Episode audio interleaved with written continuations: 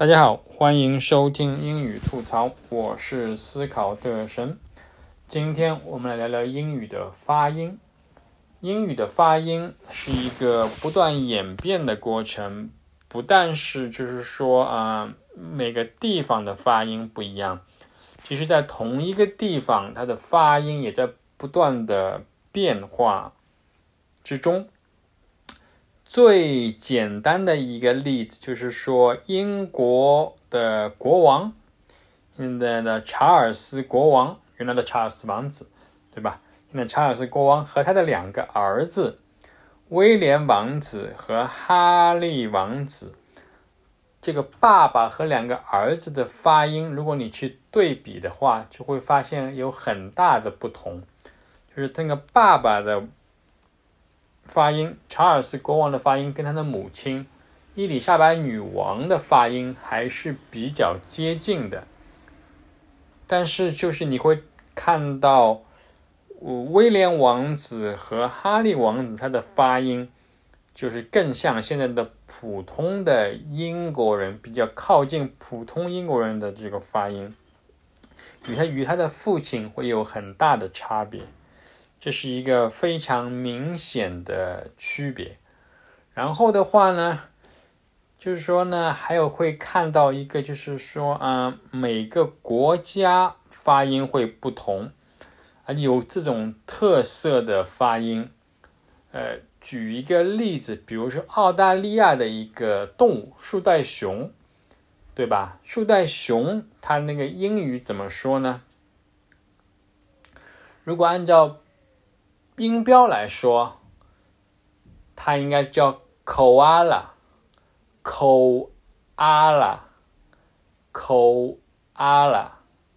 然后你去听澳大利亚人发这个树袋熊，它不是发 koala，它是把那个 o 这个 o 这个发音，它发成了 awa，awa，就而且把这个。O 啊，这这两个音把它拆开，然后变成这个重音放在这个 o 的字的中间，它就它发成是 koala，koala，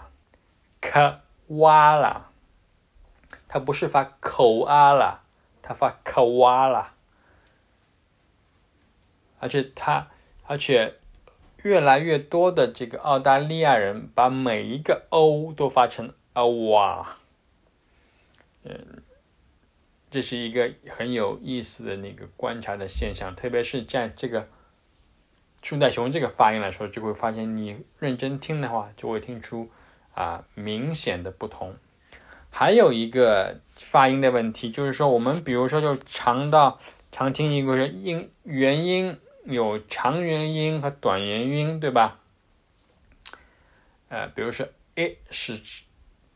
短元音 e 是长元音，但是你会发现，随着辅音的不同，那个长元音有的时候也会很短。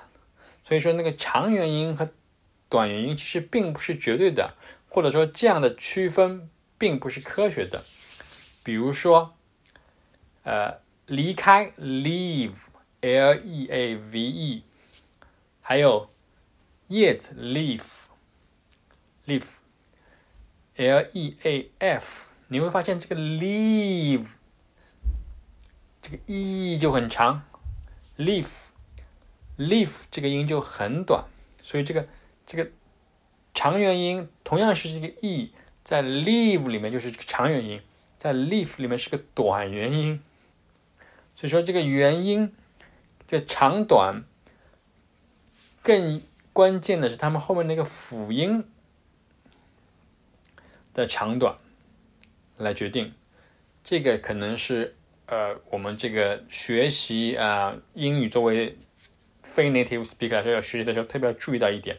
还比如说一个，就是说，呃，在英式英语和美式英语里面，他们就是一些元音的发音长度会有区别。比如说那个 gather。